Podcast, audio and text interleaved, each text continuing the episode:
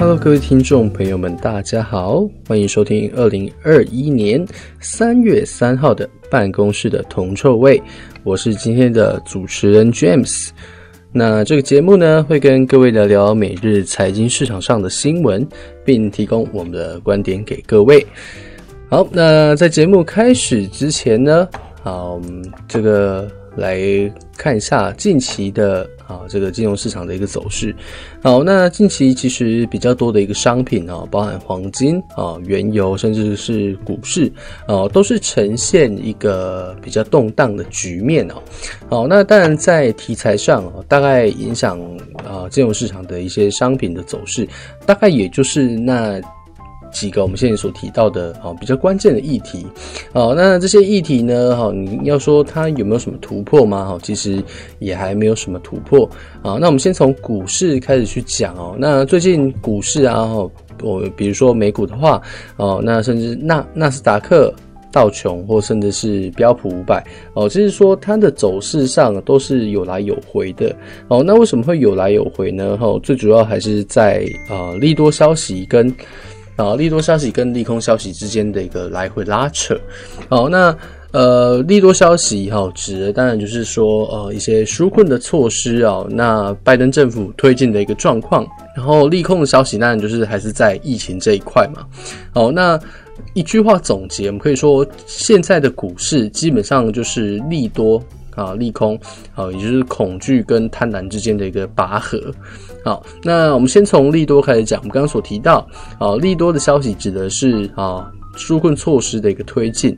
好，那我们前面提到很多很多次哦，如果说美国政府能够去推动纾困措施的话，对于美国经济来说，当然自然是个利好。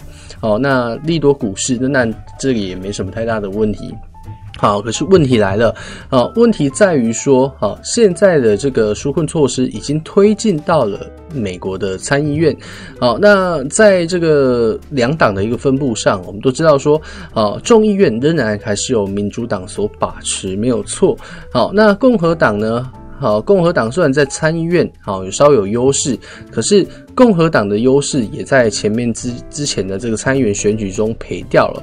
哦，所以就是说，目前参议院啊是民主党跟共和党哦，这个是势均力敌力敌的一个状况。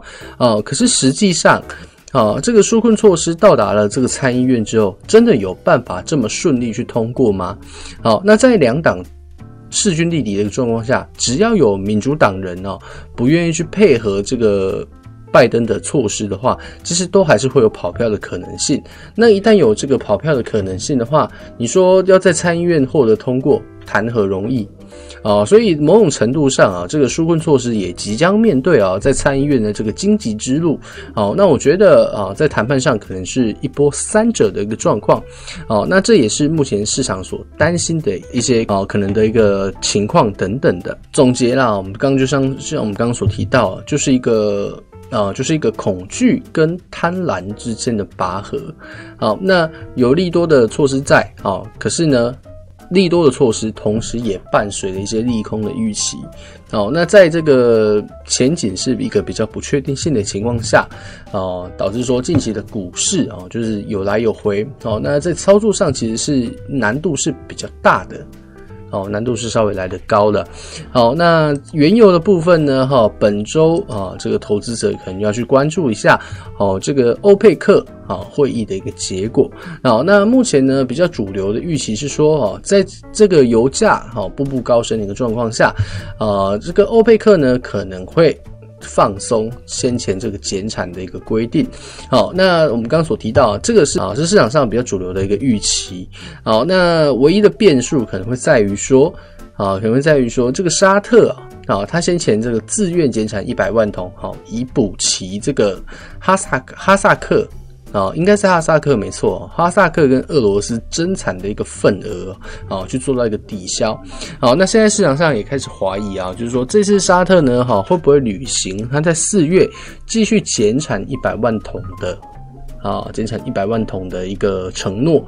好，那如果说啊，这次沙特啊选择履行承诺的话，那或许就可以稍微减缓啊，可以稍微减缓这个欧佩克增产的一个冲击。哦，也就是说，当这件事如果真的发生的话，哦，那可能哦后面的跌幅啊或或许就不会太大。